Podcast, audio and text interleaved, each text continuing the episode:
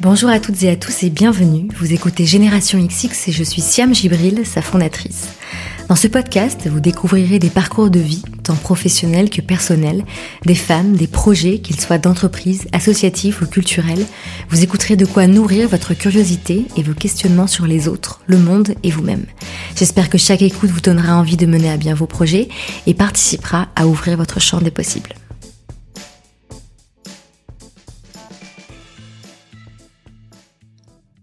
Dans ce nouvel épisode, je suis très heureuse de recevoir Marie Robert, avec qui j'ai eu une discussion passionnante que vous allez pouvoir écouter dans un instant. Marie est professeure de philosophie, elle a publié deux livres que vous avez peut-être déjà lus, Descartes pour les jours de doute et Quand tu ne sais plus quoi faire. Elle est la cofondatrice de deux écoles Montessori, une à Marseille et l'autre plus récente à Paris, et elle est la plume derrière le compte Instagram at philosophie is sexy. Dans cet épisode, Marie nous parle de son approche de la philosophie, de son rapport à l'apprentissage, de comment elle trouve du confort dans l'inconfort et de ce que lui apporte la philo au quotidien. Je ne vous en dis pas plus et je vous laisse découvrir son parcours. Très bonne écoute.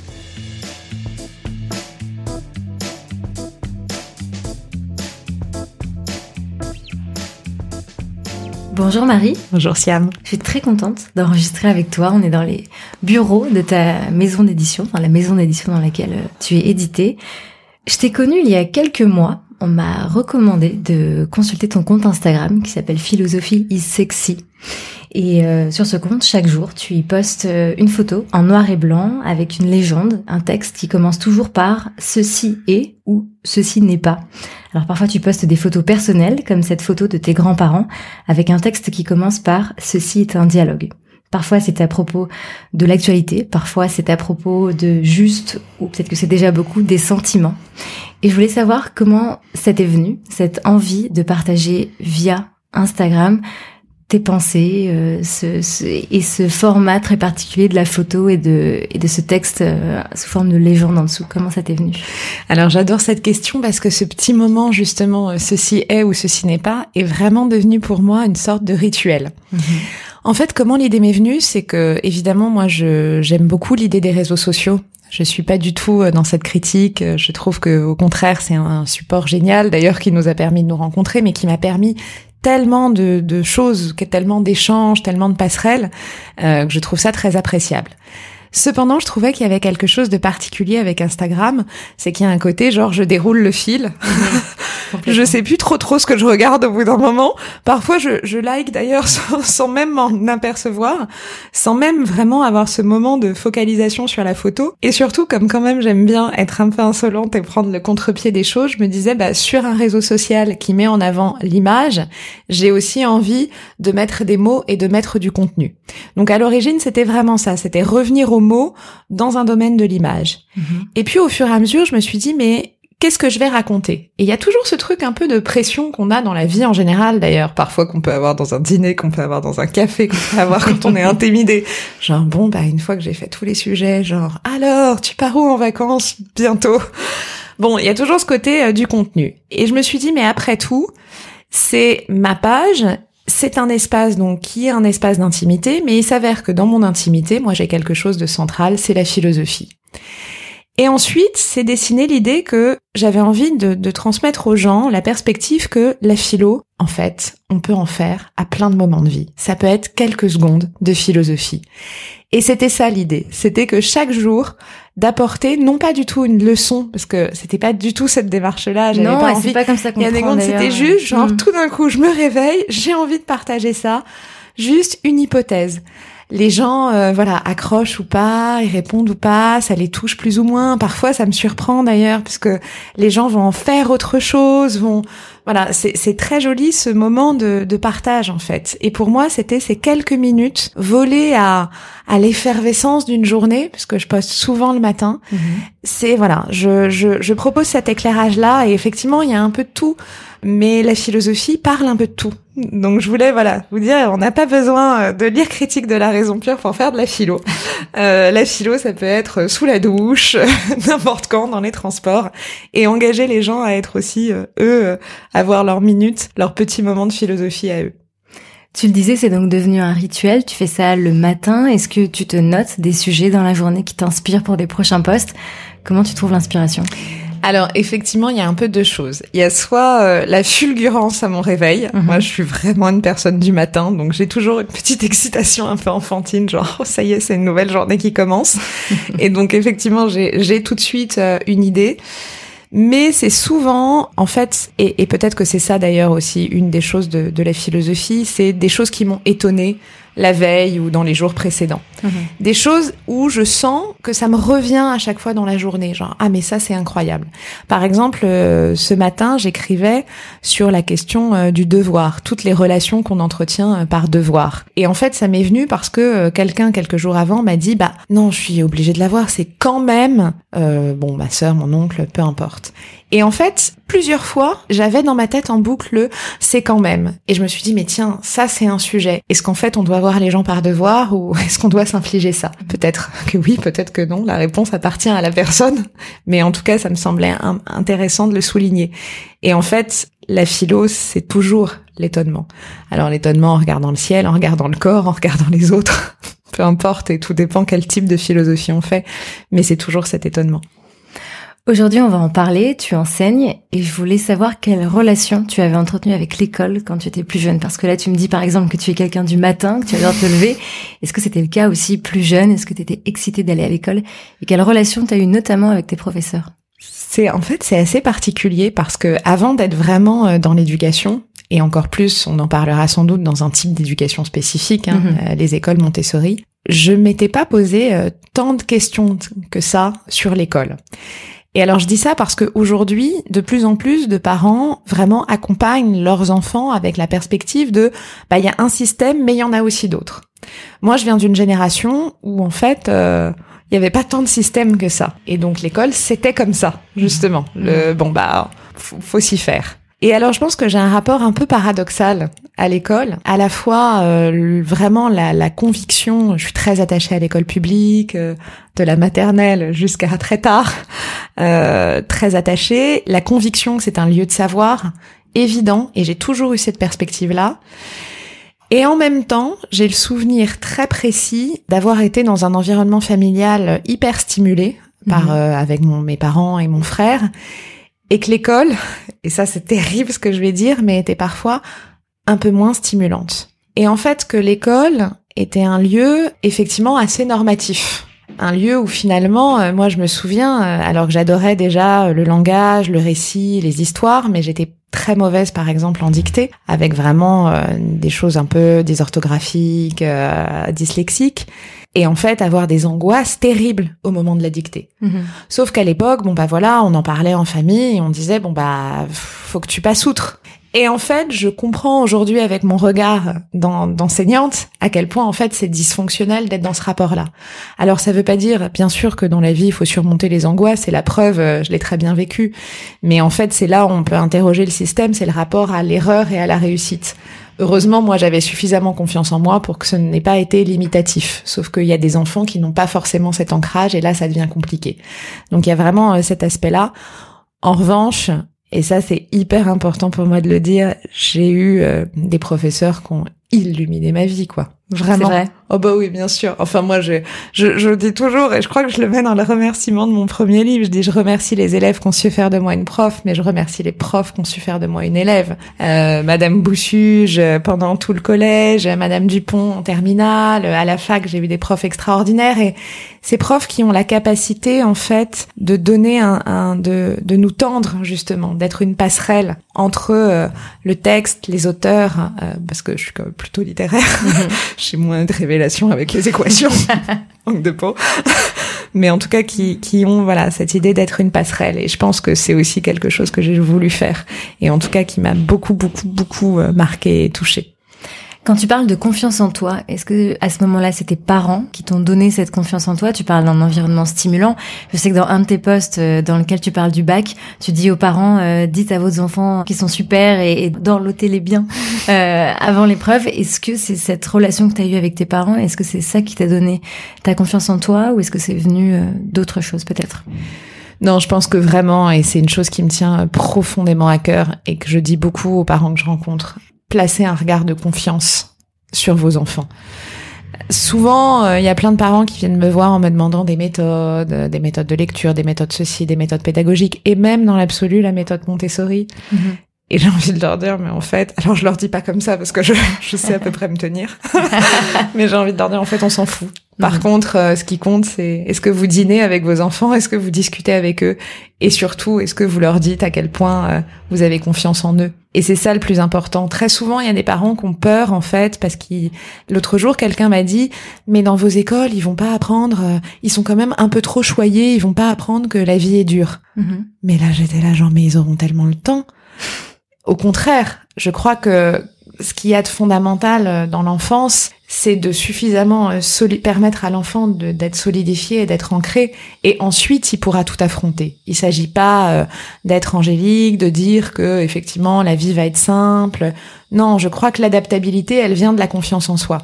Et ça, c'est vrai que j'ai eu la chance d'être profondément, alors de, de, grandir avec effectivement des parents et un frère qui est mon vrai frère, mais qui a 11 ans de plus que moi, avec euh, vraiment toujours, quel que soit ce que je traverse, cette capacité à dire, mais mais même pas euh, forcément dans un hyper encouragement, mais dans une forme d'évidence, ce qui est encore mieux d'ailleurs, mhm. dans une forme d'évidence de bah oui, tu vas réussir. Et en fait, quand à ce cocon-là, même si encore aujourd'hui j'ai des grandes crises d'angoisse, euh, c'est quand même très un signe très distinctif de la personnalité, mais mais en même temps, il y a toujours ce petit moment clé de ah mais en fait bah non, je vais, je vais le tenter, je vais le réussir. Et je pense qu'évidemment, ça vient de là. Donc euh, le regard de confiance est essentiel. Quand tu dis euh, cette euh, cette confiance dans la réussite, à ce moment-là, quand tu es notamment au lycée, que tu termines ton cursus scolaire et que tu t'apprêtes à entrer dans les études supérieures, pour toi, qu'est-ce que ça signifie la réussite? Ou en tout cas, comment est-ce que tu te vois réussir dans l'avenir ou comment est-ce que tu te projettes dans l'avenir? En fait, c'était assez angoissant, mhm. ça aussi, parce que pour moi, c'était une évidence de faire de la philo. Vraiment une évidence. J'ai eu le truc un peu cliché, mais qui est euh, véridique, hein, c'est-à-dire qu'arrivé en terminale, je me suis dit, oh, waouh, ça existe, une matière où on a le droit, on a le droit d'aller regarder euh, ce qui est compliqué, d'aller regarder ce qui est parfois douloureux, d'aller d'aller interroger en fait euh, ce qui nous entoure. Donc c'était vraiment une évidence de faire de la philo. Le problème, c'est qu'on se dit quand même, et, et, non seulement on se dit, mais tout le monde autour de nous, euh, en tout cas autour de moi, alors encore une fois, pas mes parents et mon frère, heureusement, mais il y a un peu ce côté, mais qu'est-ce que tu vas faire avec une fac de philo? Ah oui, c'est passionnant. Le fameux il n'y a pas de débouché. c'est ça, c'est plutôt un télo, mais alors là vraiment, genre une mm. fac de philo, quoi. Tu veux vraiment être prof? Et en fait, moi, le truc dingue, c'est que je me disais, mais ouais, en fait, j'ai trop envie d'être prof. C'est-à-dire que je savais pas de quelle façon et de quelle manière, mais au fond, je pense qu'il y avait vraiment quelque chose de l'ordre de la vocation. Et alors, c'est marrant parce que je me disais pas forcément être prof, et d'ailleurs, c'est encore le cas aujourd'hui. J'étais plus fascinée par l'idée de la transmission que par être prof. Je me disais pas nécessairement prof de philo au lycée, ou euh, professeur des écoles, ou prof de fac. Je me disais être prof. Et c'était plutôt ça. Il y avait déjà cette idée euh, d'ouverture, en fait, et quasiment presque d'éclatement. Comme si le professorat pouvait être un peu partout. Donc j'avais au fond de moi cette envie, cet élan, cette lumière-là, mais je me disais juste, bon, ben, j'espère que le pari va être réussi, parce que sinon, effectivement, une fac de philo, euh, c'est pas forcément simple euh, à voilà négocier les virages, alors qu'aujourd'hui, je suis absolument convaincue que c'est une des formations euh, les plus complètes pour affronter l'existence. Comment ça se passe justement des études de philo? Est-ce que c'est de l'étude de texte Est-ce que c'est très, tu sais, moi, je, là, je t'imagine dans une bibliothèque avec des tas de livres poussiéreux. Comment c'est, euh, comment ça s'est passé? Et surtout, est-ce que ça correspondait avec, enfin, à, l'image que tu t'en faisais? Parce que comme tu le disais, c'était une vocation. Et souvent, quand on a une vocation, là, ce qui peut se passer, c'est qu'on est déçu ensuite. Donc toi, comment ça s'est passé les études? Est-ce que ça correspondait à ce que tu avais en tête? Et comment ça s'est passé concrètement? En fait, c'est c'est assez singulier mais j'ai trouvé ça, je m'en souviens parfaitement. Le, le, tout premier semestre à Paris 4, euh, c'était porte de Clignancourt. Donc moi, j'habitais à l'autre côté de l'autre côté de la ligne 4 du métro. Mhm. Donc je mettais déjà énormément de temps pour y aller. Et puis porte de Clignancourt, c'était un peu perdu à l'orée euh, des puces. Et je me souviens d'être rentrée dans cet amphi, un peu en préfa, un peu moche, Alors effectivement, on était loin du prestige de la Sorbonne, mais qu'on connaît qu'après, une fois qu'on a une fois qu'on a passé euh, un rite initiatique. Et je me souviens d'être rentrée dans cette amphi et un euh, des profs qui nous accueillait pour une, un des premiers cours, qui s'appelait Alain Renaud, nous a dit on entre en philosophie comme on entre dans les ordres. Je m'en souviendrai toute ma vie. Petite pression. et là, on a commencé l'année par critique de la raison pure de Kant. Et là, c'était un enfer. C'est-à-dire que en fait, les, études de philo, c'est l'apprentissage permanent de l'humilité parce que c'est extrêmement aride. C'est dur. Très sincèrement, encore aujourd'hui, enfin, je, je peux pas dire le contraire. Oui, le texte philosophique, moi j'étais une grande lectrice de romans et je le suis encore aujourd'hui, en tout cas de littérature. La philosophie, c'est aride. En termes de, dans la façon dont c'est écrit, ça demande une terminologie, ça demande de la compréhension d'un système, c'est pas évident. Et en même temps, la fac de philo m'a appris à faire de cette aridité un trésor et quelque chose de très précieux. C'est-à-dire qu'au contraire, être plongé dans cette, dans cette complexité, être chaque jour quasiment comme des archéologues du texte, le réinterpréter, en comprendre un petit bout, puis un autre petit bout. Et je me souviens, je faisais vraiment, je, je passais beaucoup de temps, je m'achetais des les petits guides ellipses de, de vocabulaire de le vocabulaire de Kant, le vocabulaire de Spinoza, comme s'il fallait apprendre à chaque fois, à chaque auteur, une autre langue. Et en fait, petit à petit, j'ai pris un plaisir inouï, en fait, à, à naviguer dans cette difficulté. Et ça aussi, c'est quelque chose qui m'est resté, c'est-à-dire, euh, et quelque chose sans doute que je défends, c'est l'idée de dire attention, la complexité n'est pas que décourageante. La complexité, c'est aussi la satisfaction inouïe de triompher justement de, de la dépasser, de la faire sienne. Donc effectivement, ça demande de l'effort, ça demande une certaine forme de rigueur et de détermination.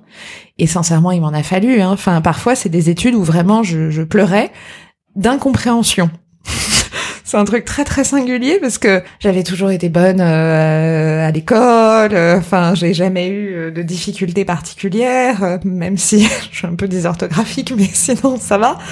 Et là, tout d'un coup, je pleurais en me disant mais mon cerveau ne va jamais comprendre ça. Et pourtant, j'y retournais. Et ça, c'est bouleversant. Et c'est vraiment ce que j'ai envie de dire. J'ai envie de dire l'immédiateté, elle est satisfaisante parce que, ok, effectivement, on comprend, mais triompher de quelque chose de difficile, mais c'est, c'est un cadeau pour la vie.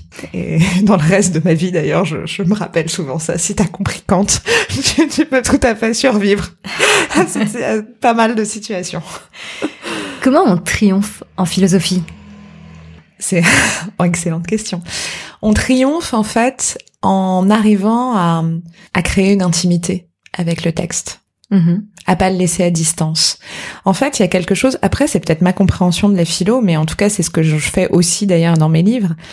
Moi, j'avais besoin quasiment de d'apprendre la langue et ensuite de me traduire ce que ça signifiait. Et donc en fait, d'ailleurs, c'est comme ça que sont nés mes livres, c'est-à-dire que pour chacun des auteurs, le moment pour moi où j'avais réussi, où j'avais triomphé, c'était le moment où je pouvais le raconter absolument n'importe qui.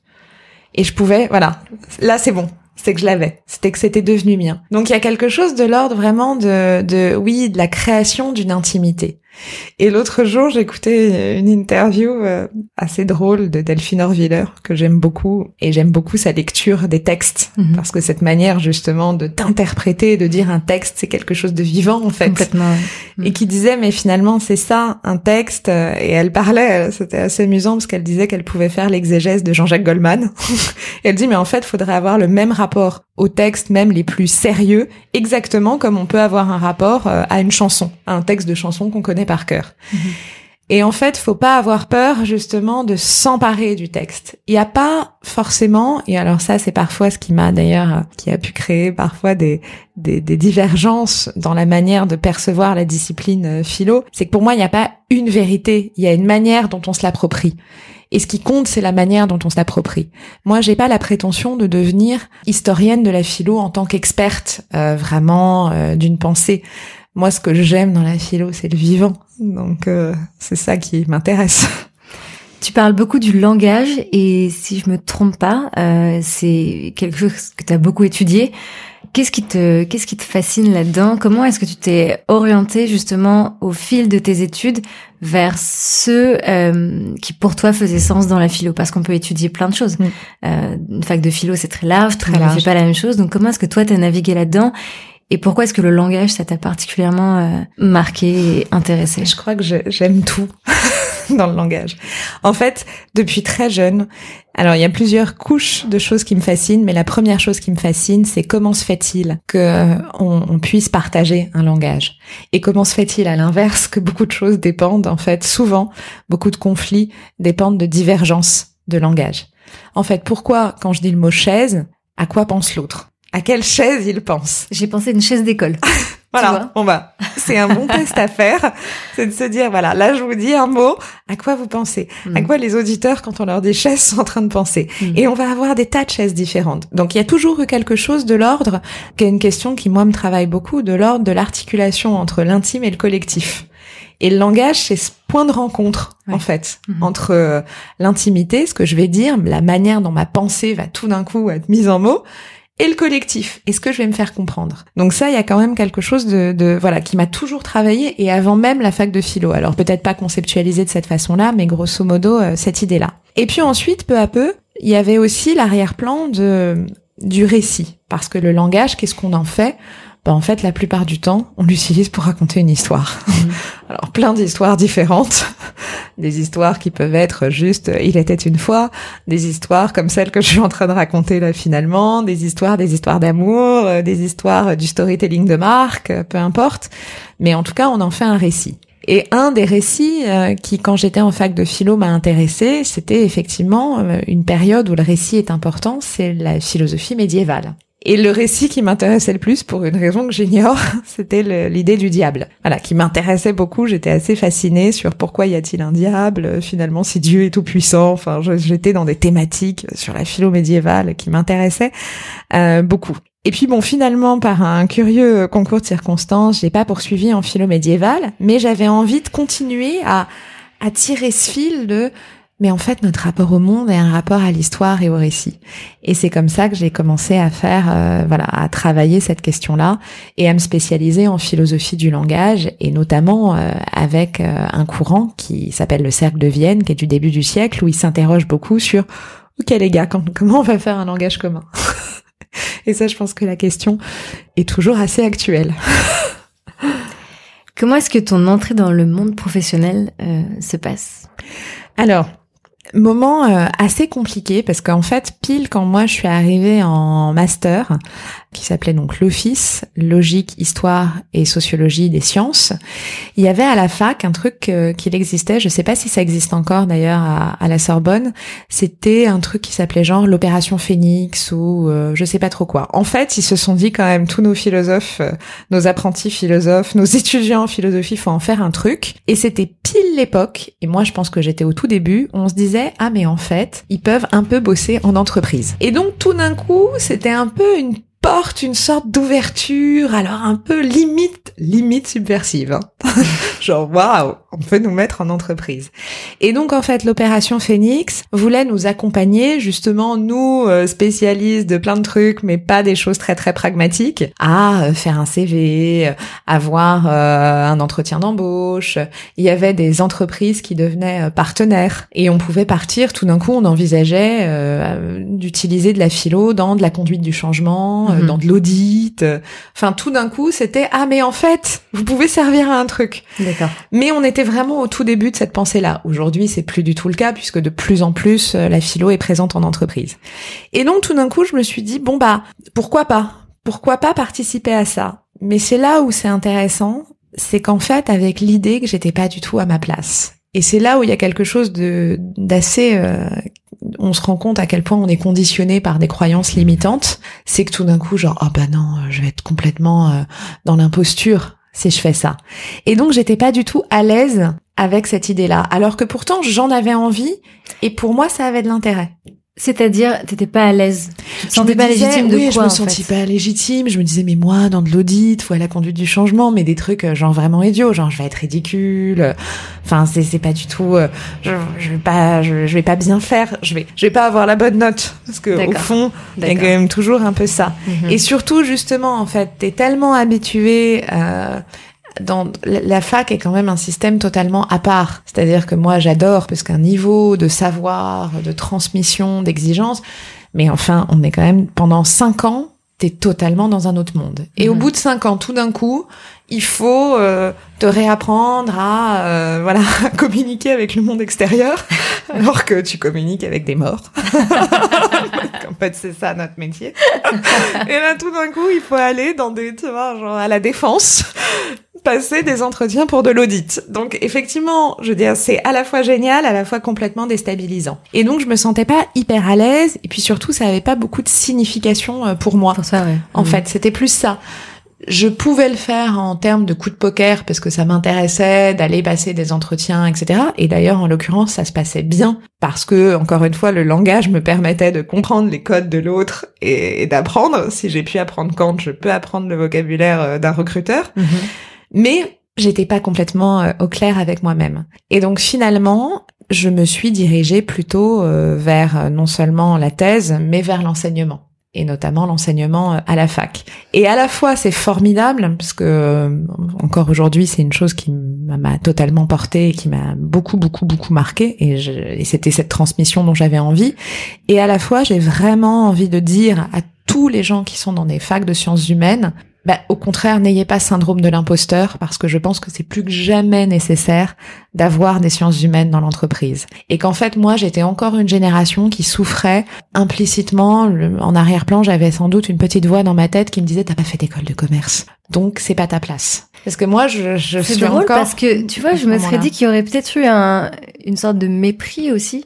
Alors, des- beaucoup de gens à la fac, il y a ça. Ouais, c'est ça. Moi, Alors que toi, c'est à l'inverse. Moi, c'est à l'inverse. Plein de gens à la fac. Moi, j'avais plein de copains de fac qui étaient genre, euh, c'était vendre son âme au diable. Voilà. Pour le coup, c'était genre, mais attends, on veut pas aller bosser euh, chez Danone alors que on est philosophe. Exactement. Moi, c'était pas du tout ça, étrangement, comme lecture. C'était plus, euh, voilà, j'ai pas fait d'école de commerce, donc euh, je ne suis pas préparée euh, à ça. Je vais m'être moins bonne que d'autres. Alors que aujourd'hui, je me rends compte, et là vraiment, euh, j'insiste. Et l'autre jour, j'en parlais avec une maman dans un salon du livre qui me disait, mon fils fait une fac de philo, il a plein d'idées, et je lui disais, mais oh, génial, et qui fonce.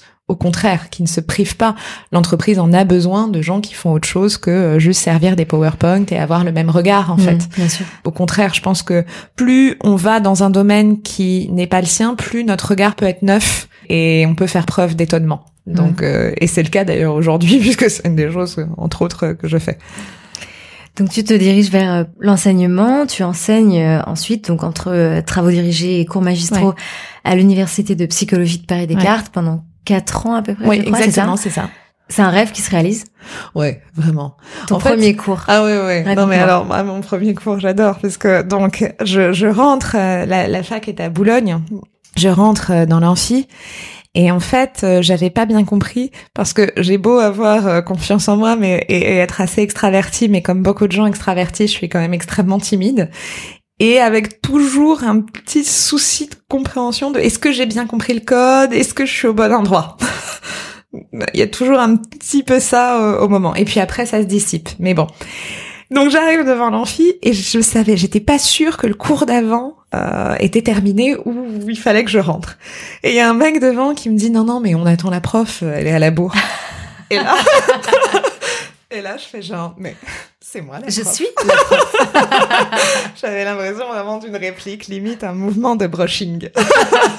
c'est moi la prof. Donc je me suis dit, bon merde, la crédibilité déjà, ça c'est foutu.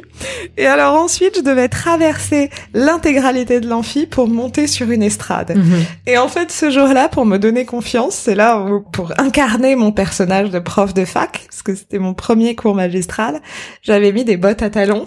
je me répétais pendant tout le trajet, faut pas que je tombe, faut pas que je tombe, faut pas que je tombe. Non.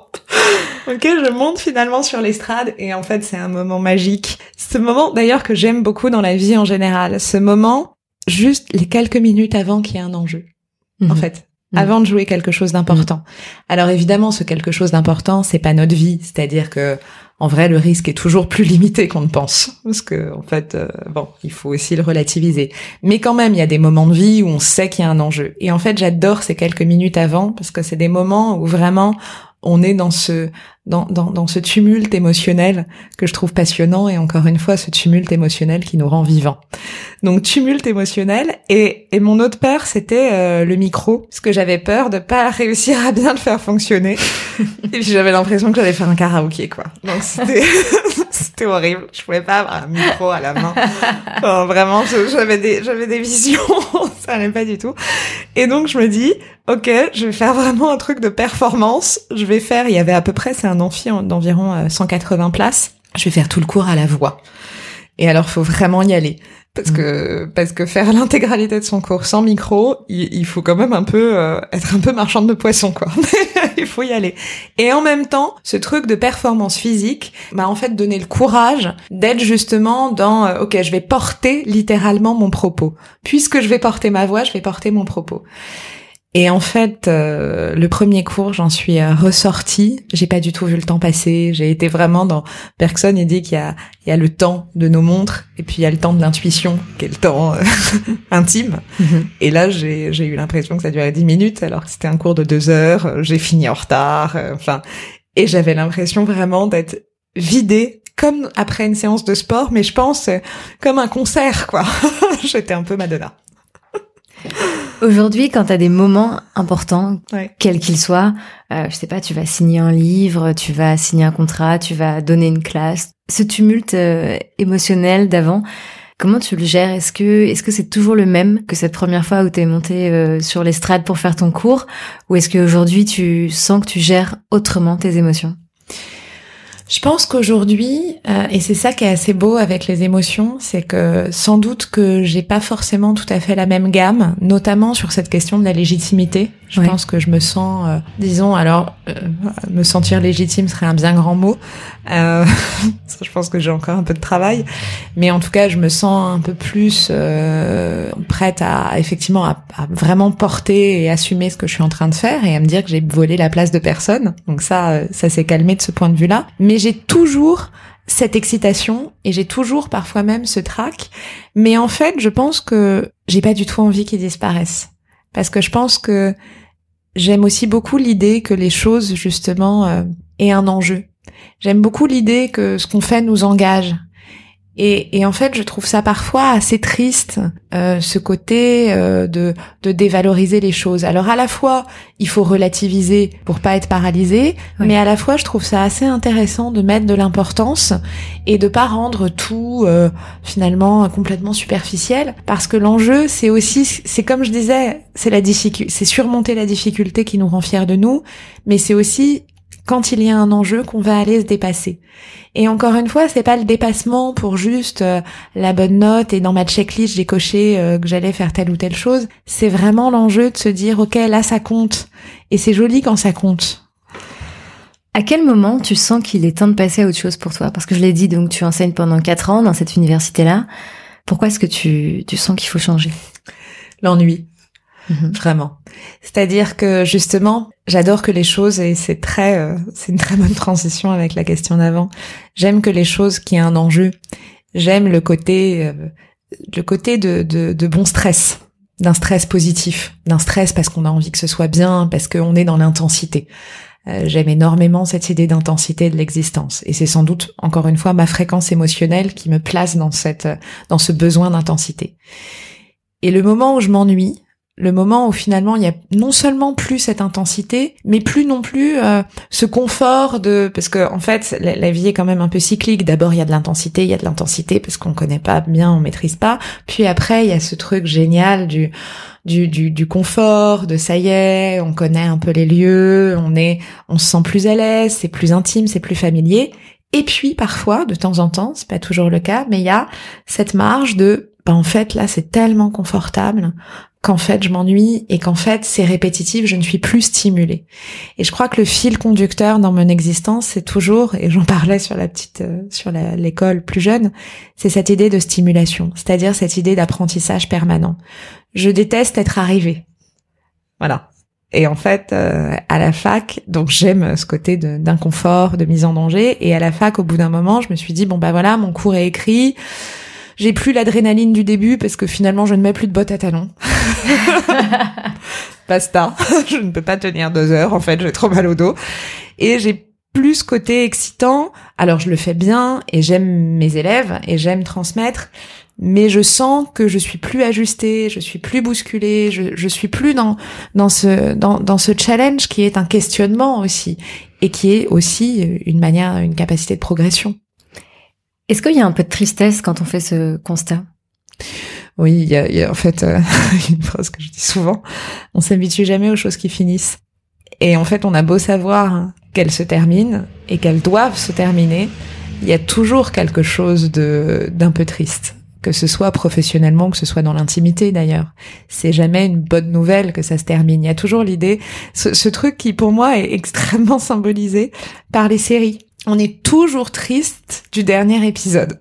C'est toujours déchirant, alors même que L'inverse est vrai. On se dit si ça dure trop et s'il n'y a pas de fin projetée, c'est super chiant. Ouais. Enfin, ça veut dire que là, on, on dilue, on dilue, on dilue. En fait, il y a plus rien.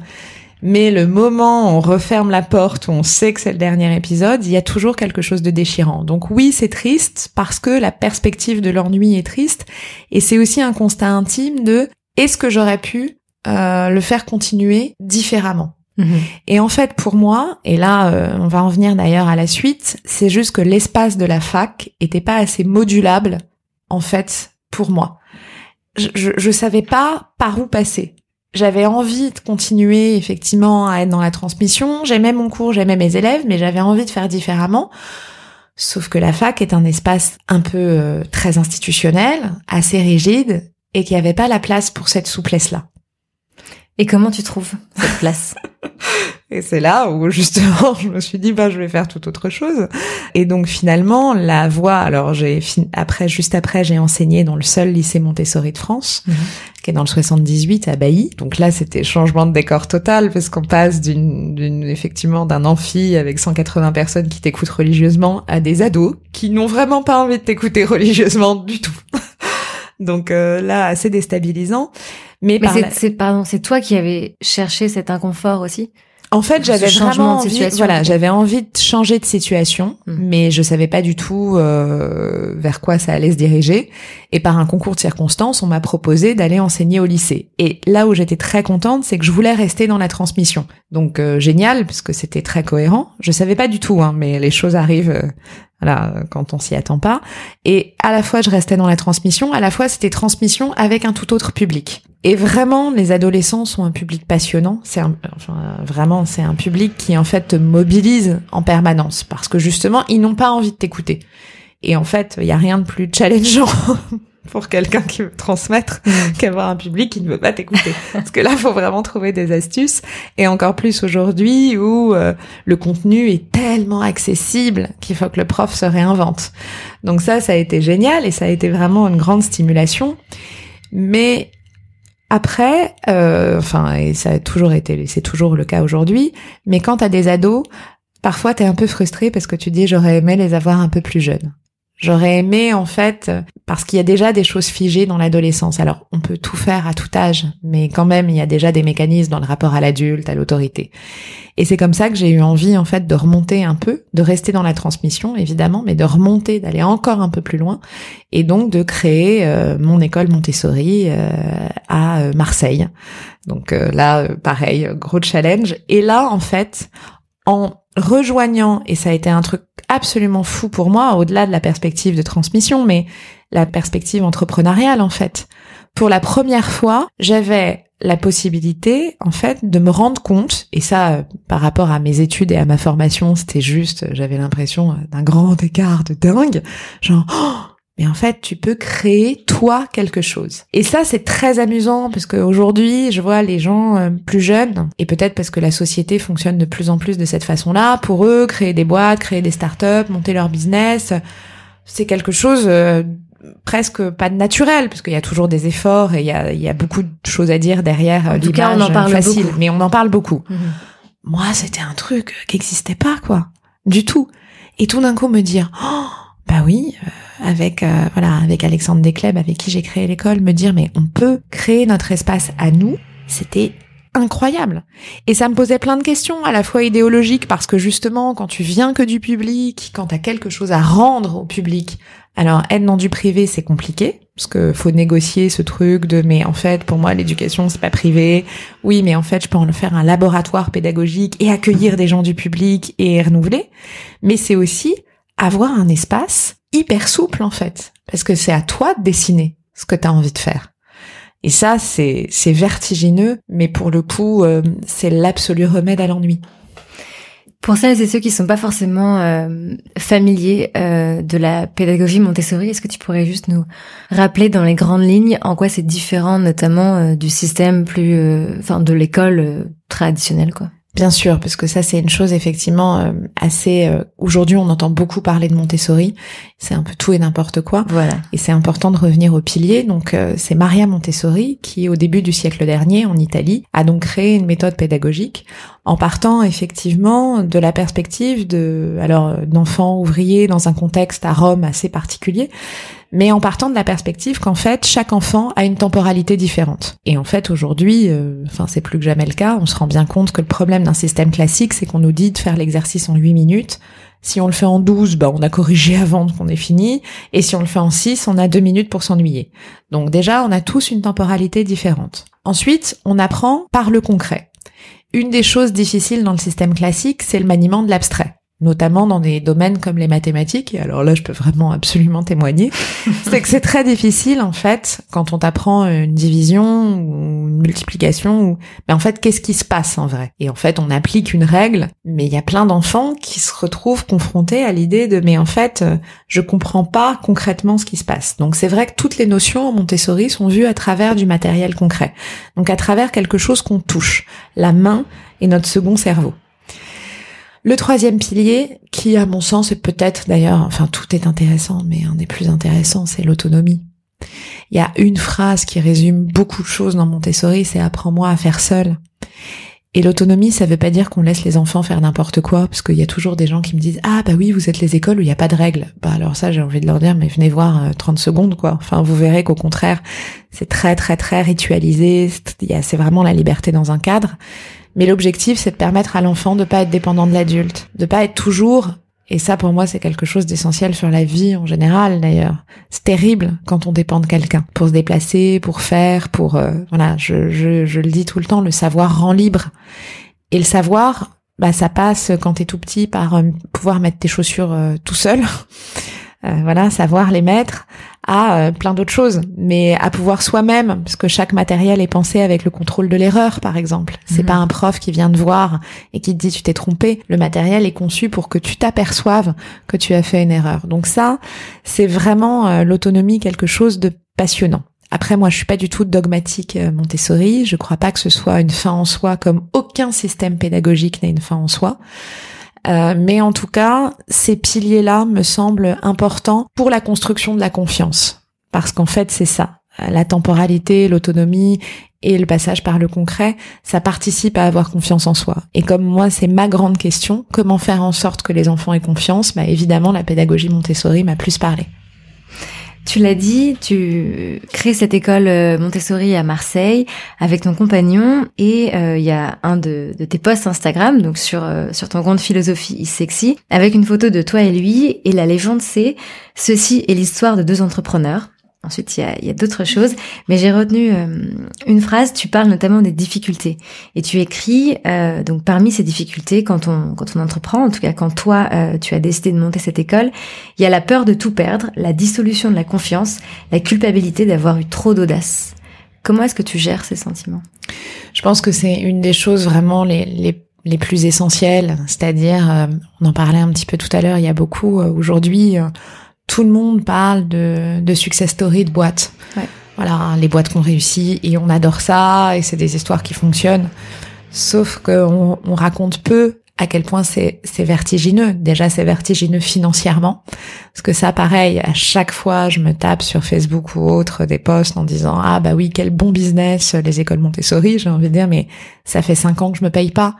Donc, c'est significatif. Donc déjà financièrement, c'est très effrayant parce que tout d'un coup, bah, c'est se dire oulala, là euh, est-ce que je vais supporter ce que ça suppose? Et comment je vais faire en sorte d'avoir à côté suffisamment pour euh, vivre? Et ensuite, c'est vertigineux parce que il y a plein de choses auxquelles on n'a pas pensé.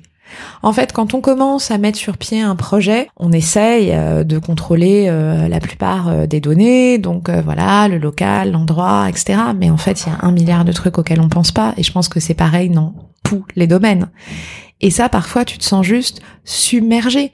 Et évidemment, et ça veut pas dire qu'il faut pas le faire, mais évidemment, t'as des soirs où vraiment, moi, j'avais exactement, et j'en parlais, comme en fac de philo, où je pleurais face à l'incompréhension. Là, je pleurais face à, à l'aléatoire, en fait. Je me disais, mais j'ai essayé tout bien faire, et pourtant, bah j'ai pas réussi à suffisamment anticiper, suffisamment penser.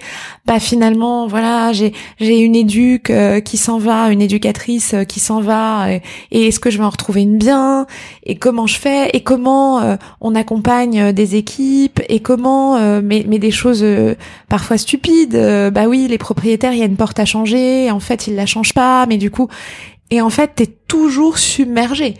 Et au départ, j'étais en culpabilité permanente. C'est-à-dire que là, pour le coup, surtout pour quelqu'un comme moi qui, quand même, comme je le disais, des petites angoisses, mais je crois que la première année, j'ai été angoissée, mais 365 euh, jours, quoi.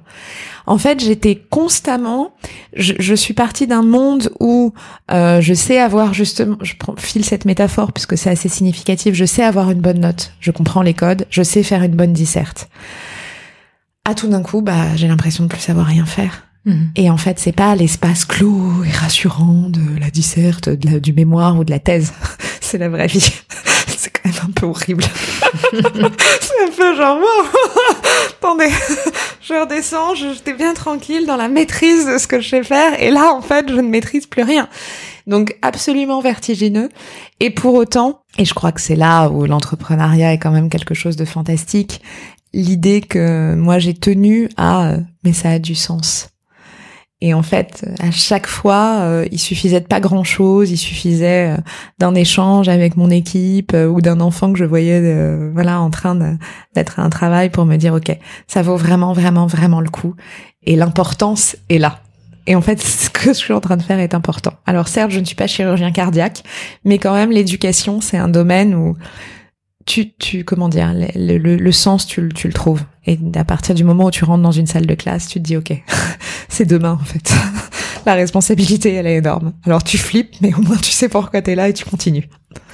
Tu le disais tout à l'heure, et c'est aussi le sujet de tes livres, la philosophie c'est tous les jours, c'est dans les situations du quotidien, notamment quand c'est difficile.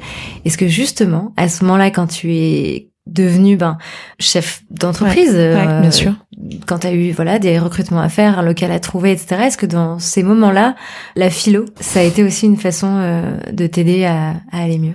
En fait je crois, je crois que j'ai jamais lu autant de philo à ce moment-là. Ouais. J'avais vraiment besoin d'une forme de, de rempart en fait. Mhm.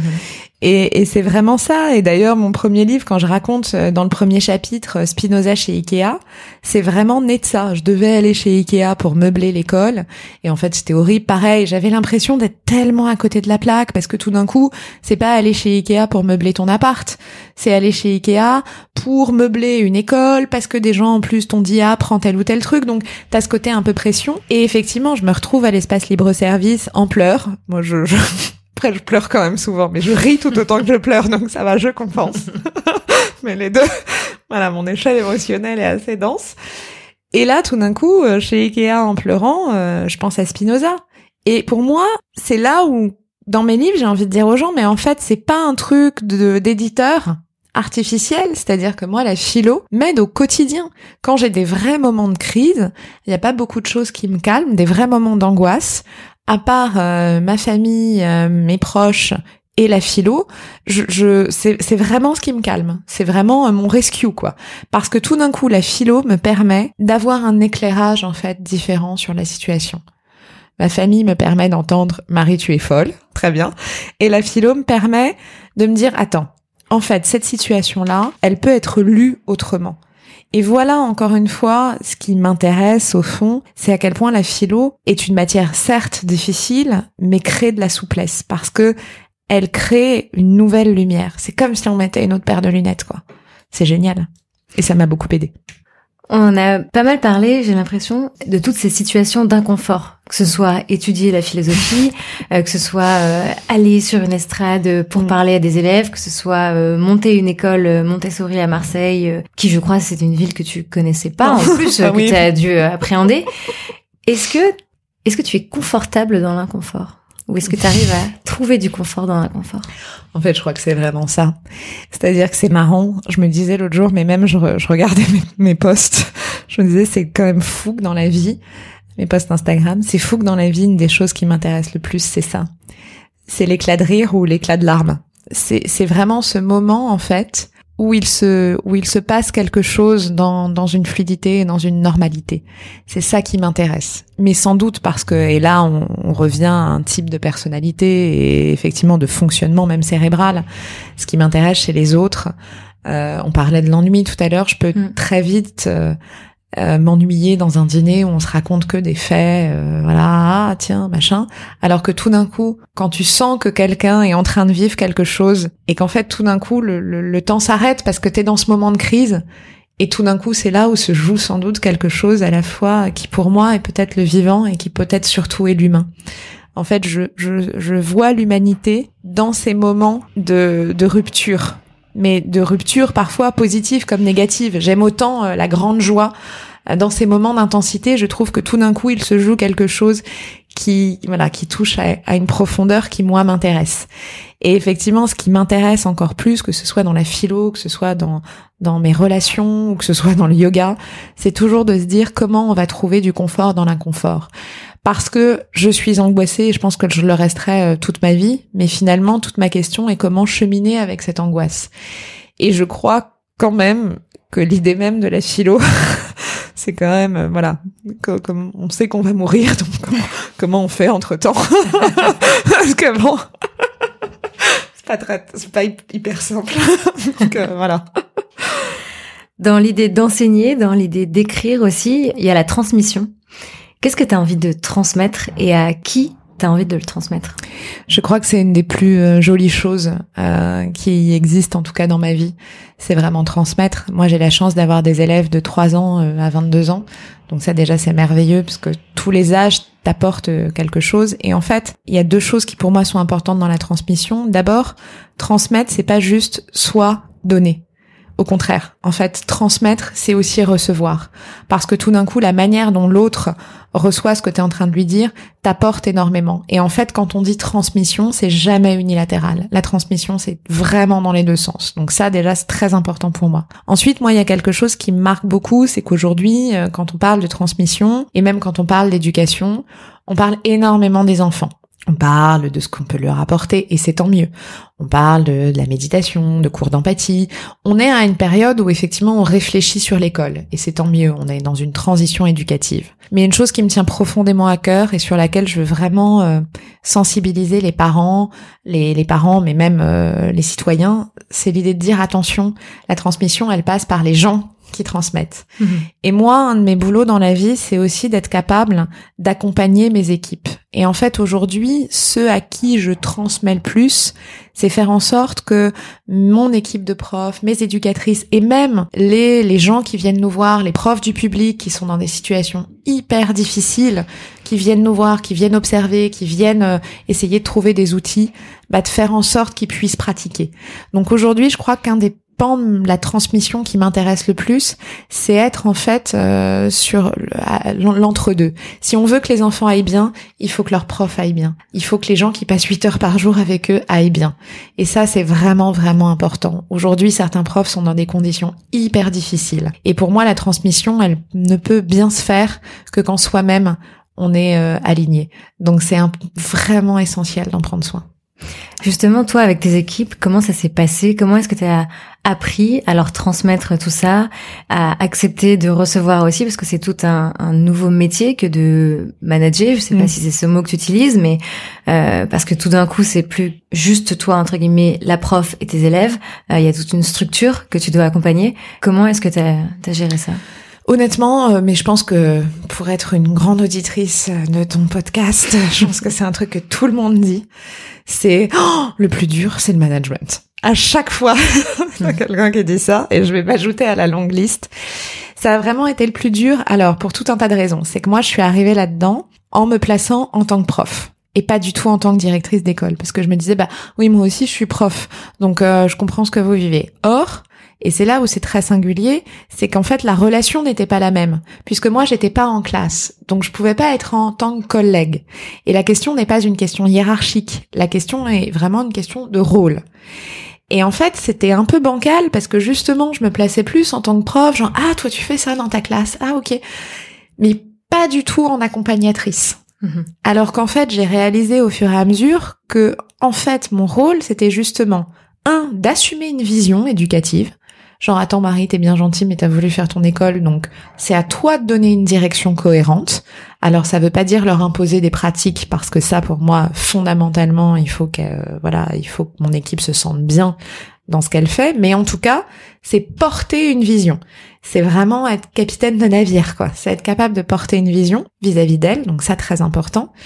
Et l'autre chose que j'ai, euh, voilà, que j'ai compris, c'est aussi être capable parce que justement les profs sont exposés euh, notamment aux critiques des parents. Et parfois euh, c'est justifié même si la manière dont c'est fait est parfois un peu délicate. Parfois c'est pas du tout justifié parce que finalement c'est une des professions où on se permet le plus de d'intervenir. Euh, bon.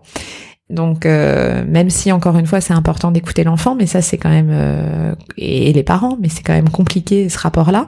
J'ai compris qu'il fallait aussi que je sois une louve en fait face à mes équipes. Et aujourd'hui c'est ça, c'est-à-dire que je suis dans un véritable accompagnement de retour sur expérience, de euh, ok bah là peut-être qu'on peut faire différemment, d'ajustement permanent. On parle énormément. on passe vraiment, voilà, on essaye à chaque fois d'être dans donner le meilleur chaque jour et être meilleur s'apprend chaque jour mais aussi dans une vraie euh, défense en fait. Euh, pas euh, une défense absurde mais je pense que c'est ça aussi en fait manager une équipe c'est être capable de leur assurer une sécurité mhm. émotionnelle. Et ça je pense que c'est important pour moi Et c'est quelque chose du coup que tu pratiques euh, encore plus maintenant que tu viens d'ouvrir une deuxième école Montessori à Paris. Donc j'imagine que ça doit te... Ça suffisait pas. Toujours plus d'inconfort. trop de confort là. Là on n'était pas loin d'être routinier. Oui, effectivement. Et en fait aussi de, de s'adapter euh, non seulement euh, alors je, je, garde ces mêmes principes à la fois d'accompagnement et à la fois de protection, mais de protection positive, pas paternaliste, ni uniquement, même si le terme louve est un peu maternant, mais c'est l'idée de, de vraiment de sécurité émotionnelle, mais aussi s'adapter au contexte. L'école de Marseille n'a rien à voir avec l'école de Paris, et donc il faut aussi être capable de voilà de de, de s'ajuster euh, à la sociologie, euh, aux attentes, au fonctionnement. Et ça c'est j'apprends chaque jour. Dans un portrait qui t'est consacré dans Libération, la journaliste conclut en disant de toi Sinon, pour le bac, elle aurait aimé disserter sur Suis-je ce que mon passé a fait de moi? Je crois que c'est le plus joli sujet de disserte. C'est une année qui avait traumatisé les élèves, parce que honnêtement, c'est un sujet hyper chaud. Je crois que j'ai regardé, c'était en 2015. Oui, oui, je crois que c'est ça. Comme ça Il n'y a pas si longtemps que ça. Et vraiment un sujet, euh, effectivement, euh, pas simple. Mais en fait, je crois que ce qui m'intéresse le plus dans ce sujet, alors sans doute que moi j'ai besoin, euh, je, je l'autre jour, j'ai pas l'autre jour d'ailleurs, parce que même ce matin j'ai évoqué ça, donc c'est quasiment obsessionnel. Je disais que là, si je devais reprendre des études, parce que régulièrement j'ai ce j'ai ce petit élan de je vais reprendre des études, je disais euh, l'anthropologie, parce que ce qui m'intéresse le plus quand même, euh, c'est l'origine. Mhm. Euh, vraiment. Et ce matin, je lisais un livre sur les premiers hommes. Euh, je crois que je suis absolument fascinée par cette idée de pour savoir euh, où l'on va, il faut savoir d'où l'on vient. Et en fait, cette idée recoupe l'idée du récit. Suis-je ce que mon passé a fait de moi? C'est aussi implicitement dire mais comment j'articule mon passé? Qu'est-ce que je me raconte de mon passé? C'est pas une vérité ni biologique euh, ni historique. C'est comment je, je, quelle lecture je fais de mon parcours. Voilà, c'est vraiment ça. Et comment j'y trouve de la cohérence. Pour aller vers la, la fin euh, de, de cette conversation, j'ai une vraie question pour toi. Comment ça va?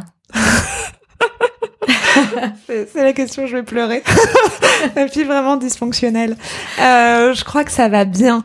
Euh, ça va bien, même si, euh, même si j'en parlais, euh, je trouve que ce qui est compliqué en fait dans les projets, et, et, et plus j'écoute ton émission, plus je me le dis, c'est parfois euh, ce qui me manque à moi, mais sans doute pas qu'à moi, c'est parfois un peu d'indulgence. Et je crois que c'est cet appel à l'indulgence, alors que moi j'ai beaucoup pour ceux que j'aime et pour ceux que je rencontre, euh, qu'il faudrait que je travaille un peu plus euh, chez moi. C'est-à-dire qu'à force de chercher la confort, il faut aussi faire attention à pas s'abîmer. Voilà. Et je crois que c'est un point que je vais essayer de travailler cette année. Merci beaucoup Marie. Merci à toi. À très vite. Merci. Mille merci à Marie pour sa confiance et cette conversation qui aurait pu encore durer des heures. Merci également à Guillaume de nous avoir permis d'enregistrer chez Flammarion et merci à vous évidemment pour votre écoute. Pour plus de philo dans votre quotidien, vous pouvez suivre Marie sur Instagram, at philosophie is sexy, et lire ses livres. Je vous ai mis les références sur générationxx.fr, rubrique podcast. Si vous souhaitez en savoir plus sur Génération XX, vous pouvez vous abonner à la newsletter sur générationxx.fr. Et si cet épisode vous a plu, n'hésitez pas à le partager sur les réseaux et auprès de vos amis, familles ou collègues. Merci encore pour votre écoute et je vous souhaite une très bonne semaine.